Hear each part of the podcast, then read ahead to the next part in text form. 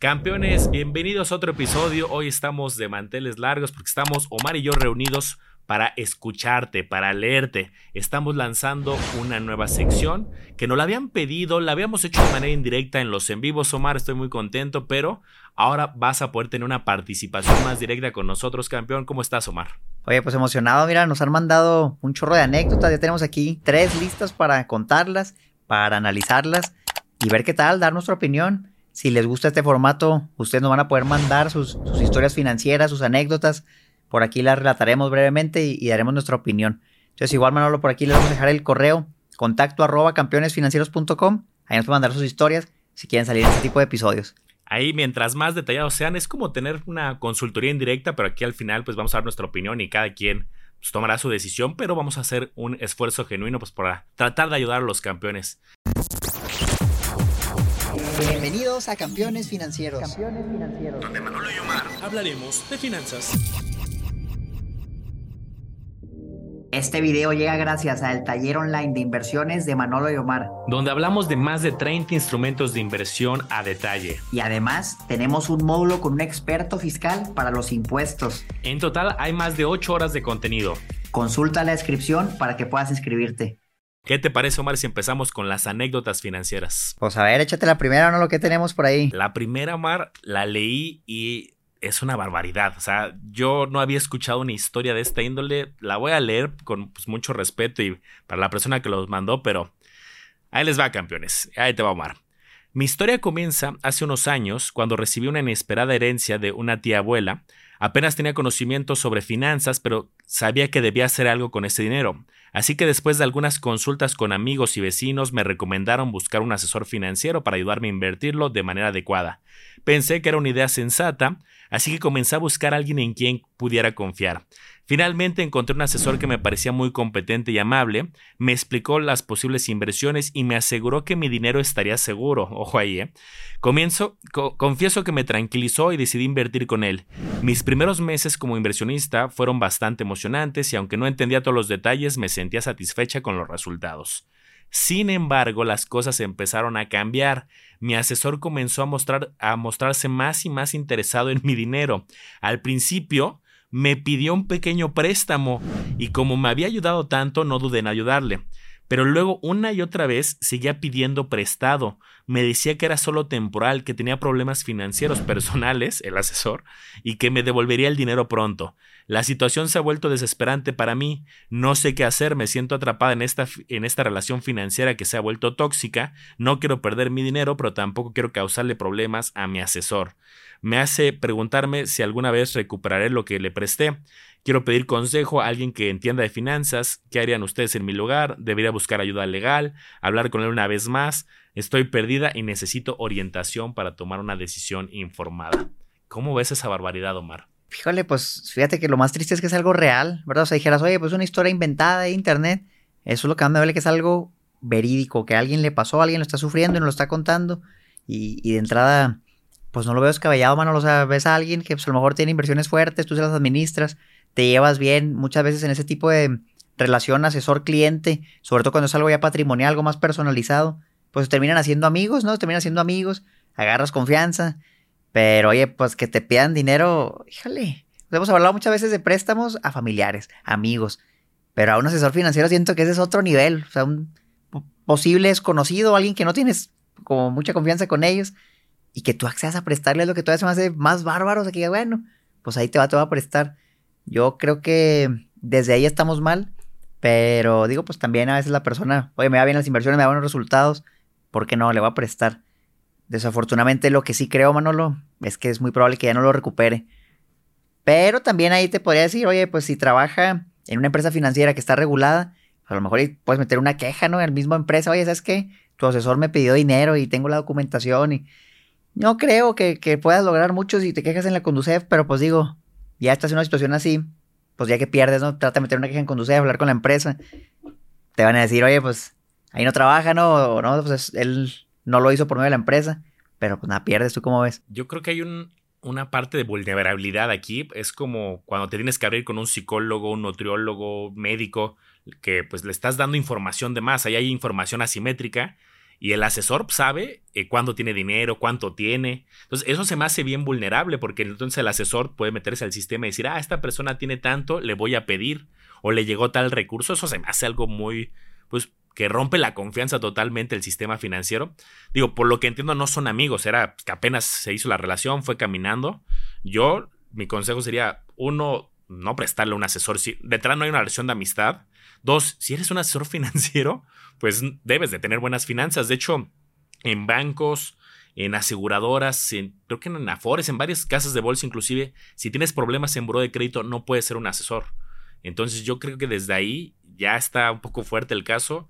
Yo me iría con todo el peso de la, pues de la ley posible. Ir con, hablar con él en buena onda primero, pero también hablarle a la empresa, mandar al área de quejas, la conducir no se puede, hasta tema legal pero sí, yo tendría un alto ahí para tomar acciones legales. Sí, digo, para los que nos escuchan, que no les vaya a pasar, pues tal como dice Manolo, no, no presten, digo, no presten menos a un asesor. Ya si lo van a prestar, pues véanlo como una donación, algo que no esperen de vuelta, porque si no luego se van a meter en situaciones así.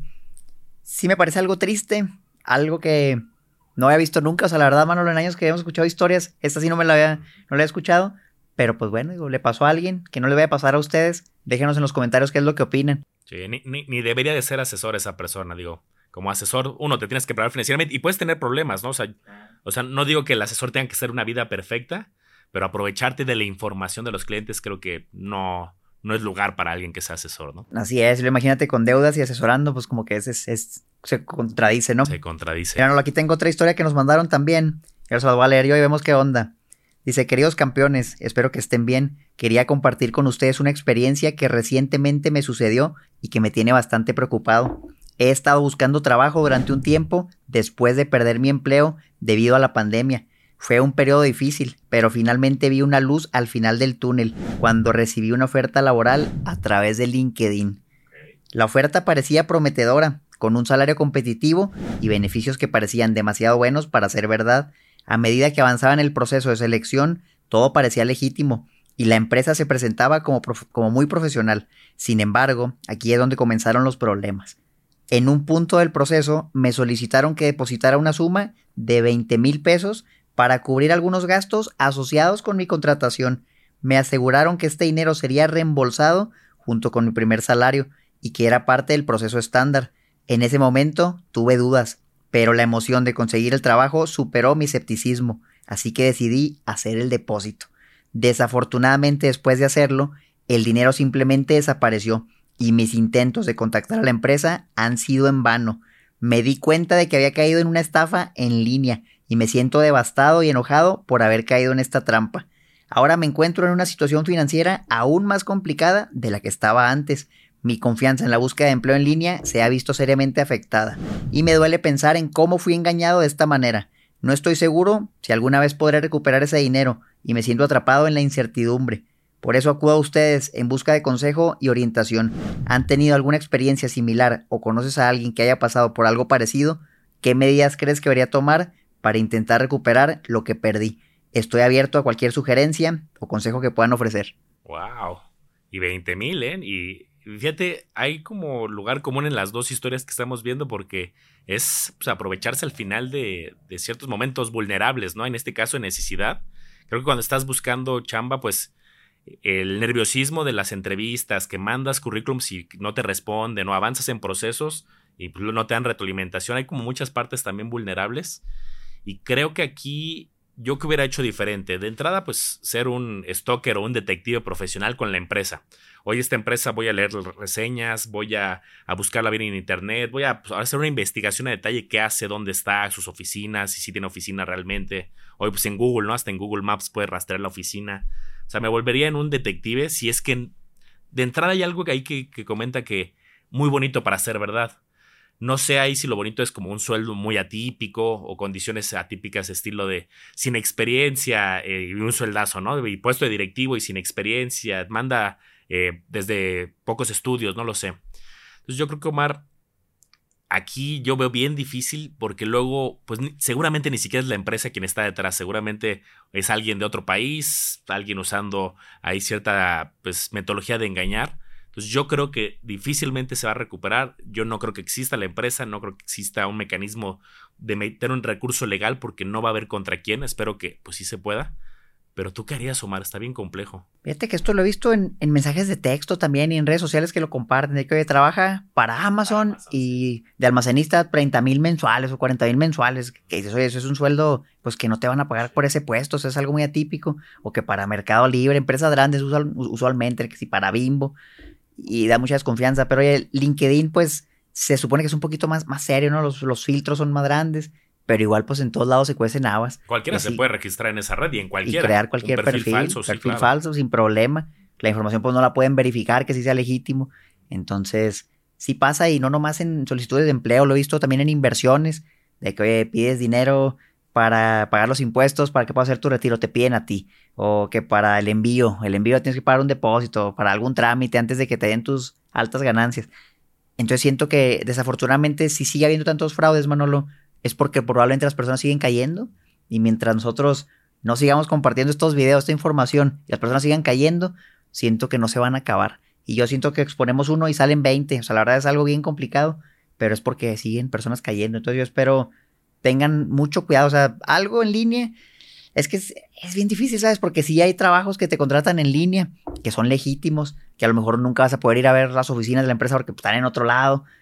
Mm, pero pues Mira, a lo mejor, oye, mándame tu, tu registro ante el SAT, por ejemplo, tu opinión positiva de cumplimiento, ¿verdad? Tu, si eres persona moral, pues que salga ahí tu constancia situación fiscal, donde salga tu dirección, y ya buscas el teléfono en internet. A lo mejor el teléfono es distinto, ¿no? El que viene en LinkedIn, al, de la empresa que sí existe.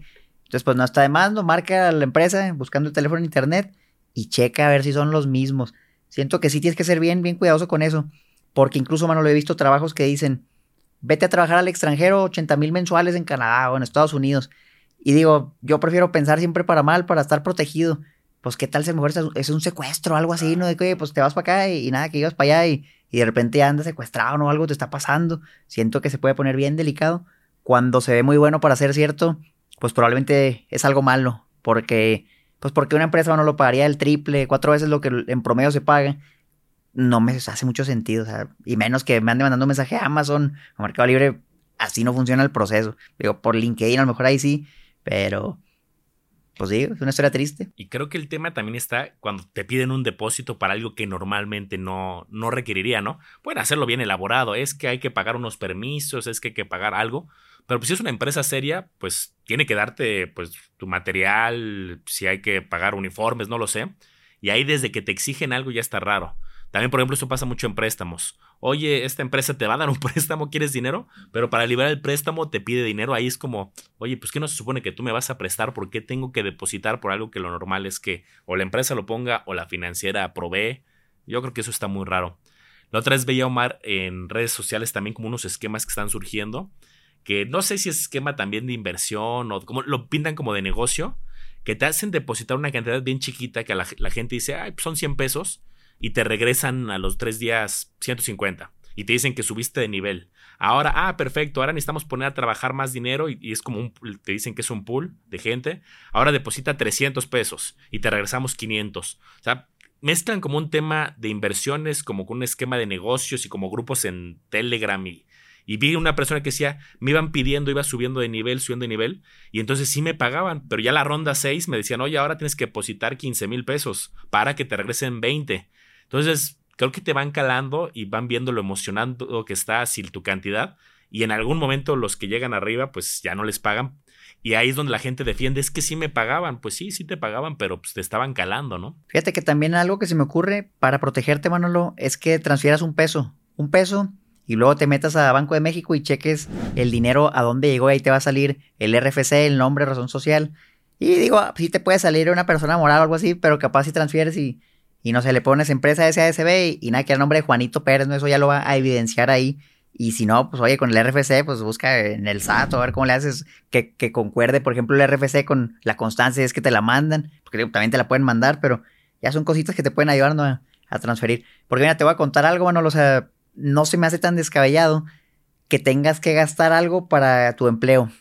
Que deposites, sí, pero a mí, por ejemplo, cuando trabajé como ingeniero, yo vivía en una ciudad en Chihuahua y, me fui a vivir a Ciudad Acuña, Coahuila, que estaba como a 10 horas.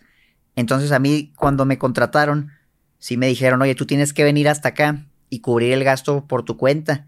Pero ya cuando entres, pues te vamos a dar una bonificación en tu primer sueldo y todo eso. Pero al principio sí lo tienes que hacer tú. Nunca me pidieron que les depositara, pero pues sí tuve que gastar yo que sí en casetas, en gasolina, en el automóvil, o traslado, lo que iba a hacer, comidas. Y era una maquila grande, ¿verdad? Si me hubieran dicho que tienes que depositar, pues no, ahí sí yo creo que ya esa es la línea entre que tú gastes y que deposites, son cosas muy diferentes. Pero igual, si, no sé, por alguna razón tienes que si tienes que depositar, manda un peso y probablemente ahí te vas a dar cuenta de que, es algo malo. ¿Cómo la gente podría acceder a ese buscador? Que googleen tal cual buscador de Banco de México. Sí, póngale rastreador de pagos Banco de, México en Google y, ahí pones, te piden el número de folio, te piden de qué banco lo hiciste, el monto y con eso descargas el que le dicen el, el CEP, comprobante electrónico de pago, me parece que es, y ahí salen todos esos datos. Ese es un tip bueno, no nada más para depositar a algún lado, o sea, pero un fraude o algo así que igual te digan, para retirar tus ganancias deposita aquí, haces lo mismo, transfieres un peso.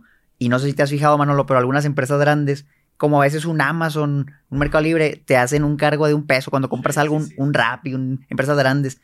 Es eso, como que validan la cuenta. Y yo creo que lo hacen en automático, pero pues tú lo puedes hacer manual y así ya no hay falla, ¿no? Pero nos traes un poquito más de respaldo. Sé que es más tedioso, que es más tiempo, pero oye, pues pagar un peso por ahorrarte 20 mil en este caso, yo creo que lo vale. Y sí, y creo que cuidado con las cosas tan bonitas para ser verdad, ¿no? O sea, me encantaría tener acceso justo a la oferta laboral de esta persona porque algo, algo pudo haber sido muy maravilloso, ¿no? De un puesto que a lo mejor está evaluado en un cierto monto y era cinco veces más, algo que por ahí hiciera ruido, ¿no? Hoy realmente también cualquiera puede poner una oferta laboral en portales. También registras un portal relativamente sencillo, registras tus datos y subes una oferta y pues ahí, ahí hay otra forma de meter goles, hay que tener cuidado. Así es, Manolo. Pues bueno, Mar, vamos a pasar a otra historia. Y, vean, esta va a ser la dinámica. Ustedes mándenos sus historias y las vamos a leer. Pueden ser de manera anónima. Y con eso les vamos a poder dar su opinión. Y los otros campeones también pueden dejarnos en los comentarios, pues algún otro consejo que creas que sea válido para alguna de las anécdotas que estamos contando. Vamos a la tercera. Omar y Manolo. Espero que estén bien. Quería compartir algo con ustedes y buscar su consejo sobre una situación que me tiene realmente preocupada. Sigo sus redes sociales y he estado siguiendo sus consejos sobre finanzas personales y el uso responsable de las tarjetas de crédito. Sin embargo, me encuentro en una especie de espiral de gastos que no puedo controlar. Por más que sé lo importante que es usar las tarjetas de crédito de manera sensata, me he vuelto adicta a las compras. Mis tarjetas suelen estar al límite y a menudo me encuentro pagando intereses considerables.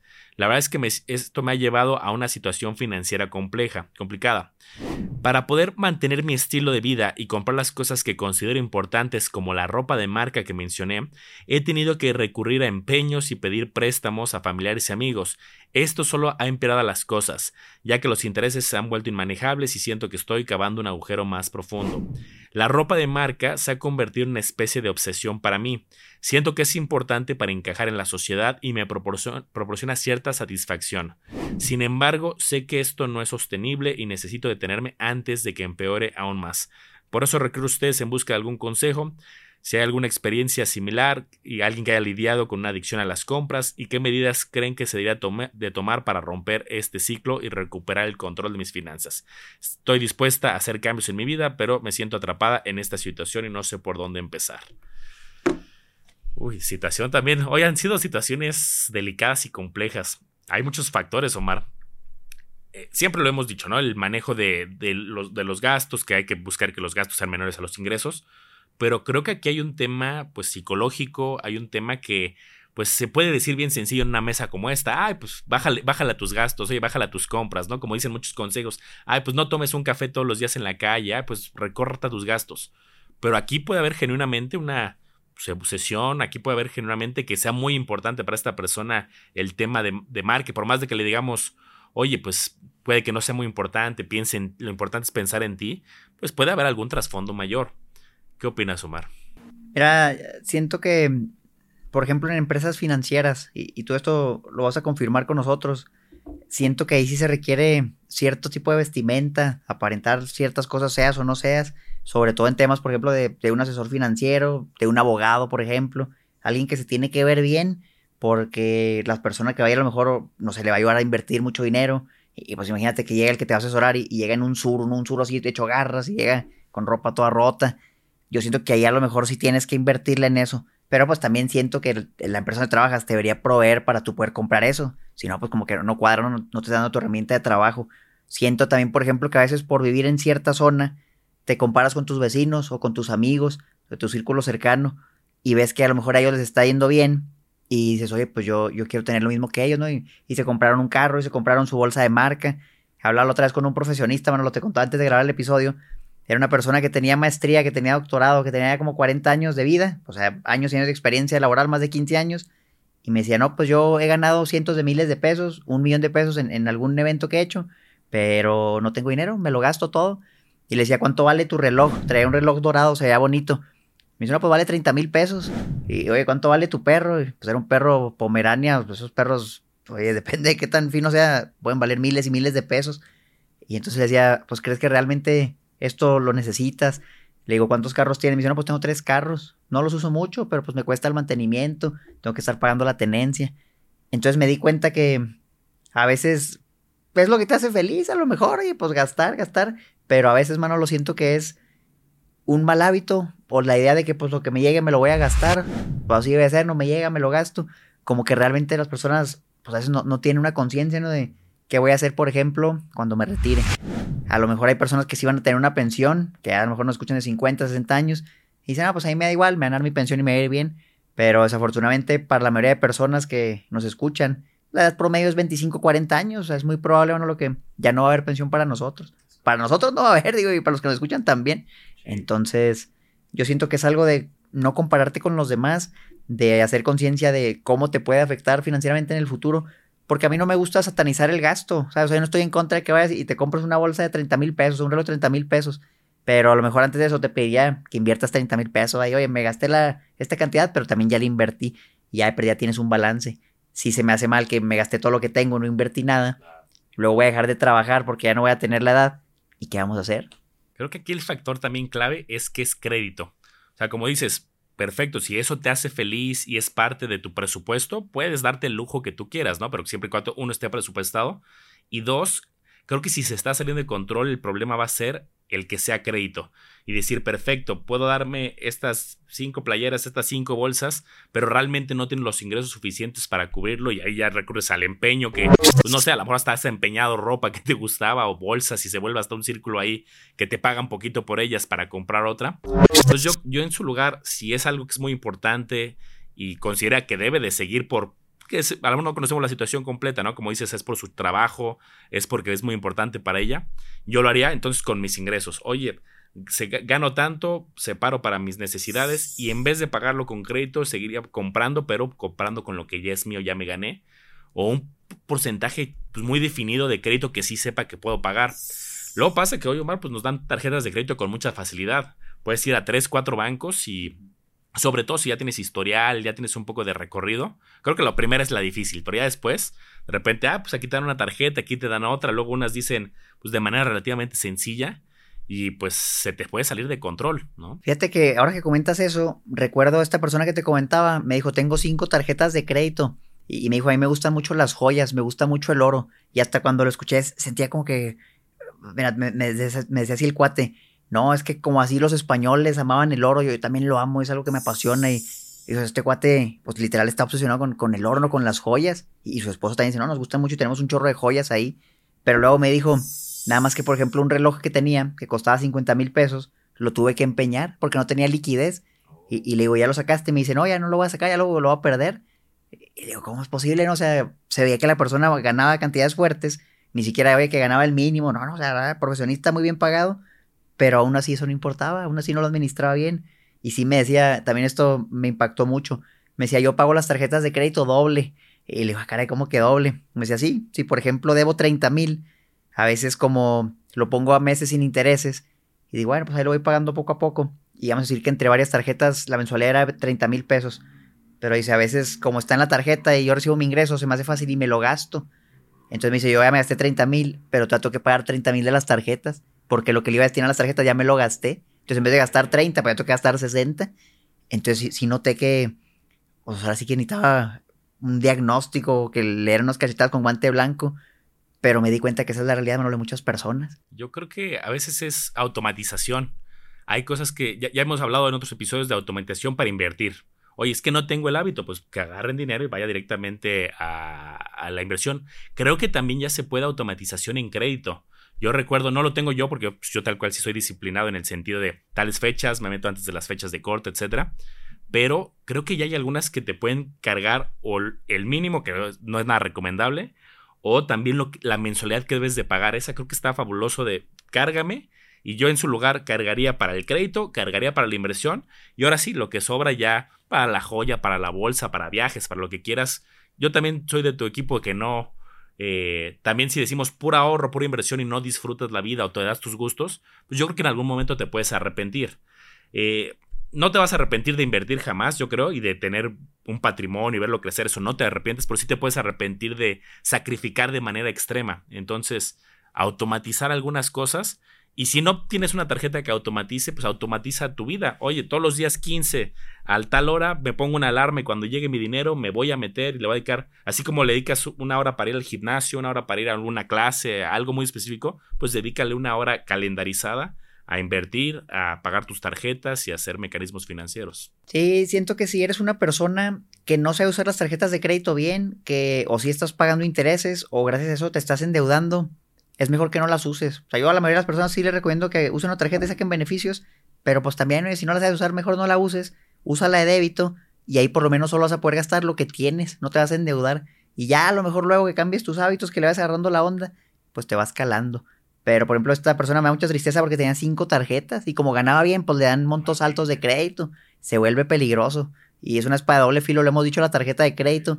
Ya tanto que lo usamos y lo mencionamos, podemos pensar que, ah, pues es algo muy bueno que todos deben tener. Pero ya me di cuenta que no, o sea, poco a poco no ir aprendiendo. Sería mi tip para esta persona que nos, nos contó su anécdota. Y, y no, pues como la vez, mano, tres historias muy buenas en este fuertes. anecdotario financiero. tres anécdotas fuertes que siento que muchas personas las, viven, ¿sabes? O sea, que es algo que no es de tres personas, que es algo de cientos o miles de personas. Y yo espero poco a poco podamos cambiar esa mentalidad, que este contenido les sirva de algo y sobre todo que nos cuenten qué más les ha pasado. Porque se pone bueno el chismecito aquí en el anecdotario, Manolo. Sí, sí, sí. Aquí que nos manden tal cual al correo. ¿Cuál es el correo, Marca? Vamos a recibirlo. Contacto arroba campeonesfinancieros.com. Aquí se los ponemos en texto mándenlo por ahí. Vamos a ir sacando alguna que otra y la vamos a poner estos episodios. También lo pueden mandar por eh, Instagram, por, bueno, así que háganos llegar por cualquier medio, por correo, que es lo mejor.